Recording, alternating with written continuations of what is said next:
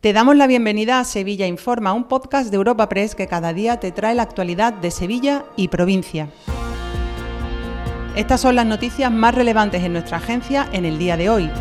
Comenzamos un nuevo episodio de Sevilla Informa este jueves 29 de febrero en el que la Diputación ha celebrado su pleno ordinario, una sesión en la que se ha aprobado el Plan Provincial de Cohesión Social e Igualdad para el periodo entre 2024 y 2027 y que contempla más de 110 millones de euros este año para diversas políticas, así como la creación de un Observatorio Provincial de Igualdad. Con ello, el equipo de gobierno impulsa la protección social e integra la perspectiva de género mediante varias medidas, apostando por la inclusión sociolaboral de personas vulnerables e implantando políticas sociales inclusivas. Así lo explica la socialista María Encarnación Fuentes, diputada de Cohesión Social e Igualdad. 90 convenios de colaboración con los ayuntamientos menores de 20.000 habitantes.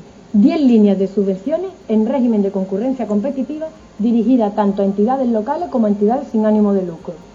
Y dos programas de ayuda dirigidas a los 107 ayuntamientos que recogen la prevención de la exclusión social a través de la empleabilidad y los, programas de emergencia social. No abandonamos la sede de la Diputación porque también en este pleno se ha aprobado una declaración institucional conjunta en defensa de los agricultores y del mundo rural. Como curiosidad, se ha producido un receso en la sesión plenaria para elaborar un texto común reducido, eso sí, al respecto, ya que se habían presentado hasta tres mociones por parte de PP, Podemos y Vox acerca del conflicto agrario. Al final, el Pleno ha trasladado un mensaje unánime de apoyo a las legítimas reivindicaciones del sector y ha instado al conjunto de administraciones competentes a dialogar con el tejido agrario y buscar soluciones a los problemas de producción, distribución y venta. Javier Fernández, presidente de la Diputación, y Fernando Fernández Figueroa, secretario general. Un pequeño párrafo muy genérico en el que creemos todos que podemos sentirnos perfectamente representados. La Diputación de Sevilla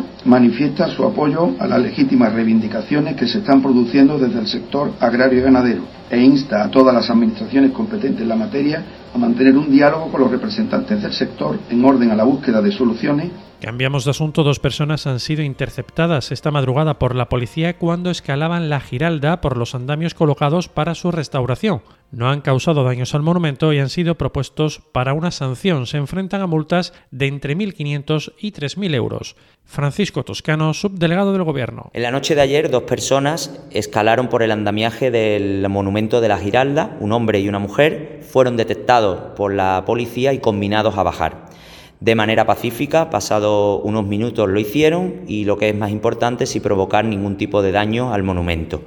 Evidentemente fueron identificados y serán propuestos para sanción a través de la instrucción del pertinente procedimiento administrativo. Y terminamos con cultura porque el ayuntamiento ha presentado hoy el programa La Ros en tu barrio, una iniciativa que pretende acercar la música clásica a más de 4.000 niños. Los 16 conciertos educativos de carácter gratuito arrancan el 5 de marzo en el Colegio Portaceli y llegarán también a espacios como el Centro Cívico de Torreblanca o la Factoría Cultural del Polígono Sur una formación de 13 profesores de la Real Orquesta Sinfónica de Sevilla interpretará una adaptación del cuento clásico Los Tres Cerditos bajo la dirección musical del maestro cordobés Rafael Cañete. Minerva Salas, delegada municipal de Cultura. Esto nos va a permitir que muchos niños y por supuesto sus familias vivan por primera vez una experiencia de estas características con la vista puesta en que al menos podamos sembrar en ellos un poquito de curiosidad por la música y por supuesto por la cultura.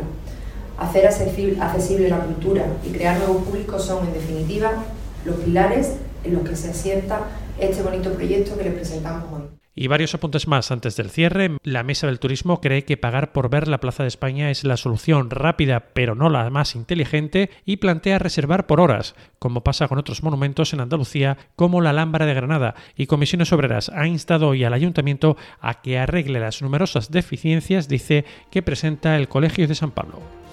Te recordamos que puedes suscribirte y descubrir el resto de episodios de este podcast en nuestra web entrando en europapress.es barra podcast o a través de las principales plataformas de podcasting.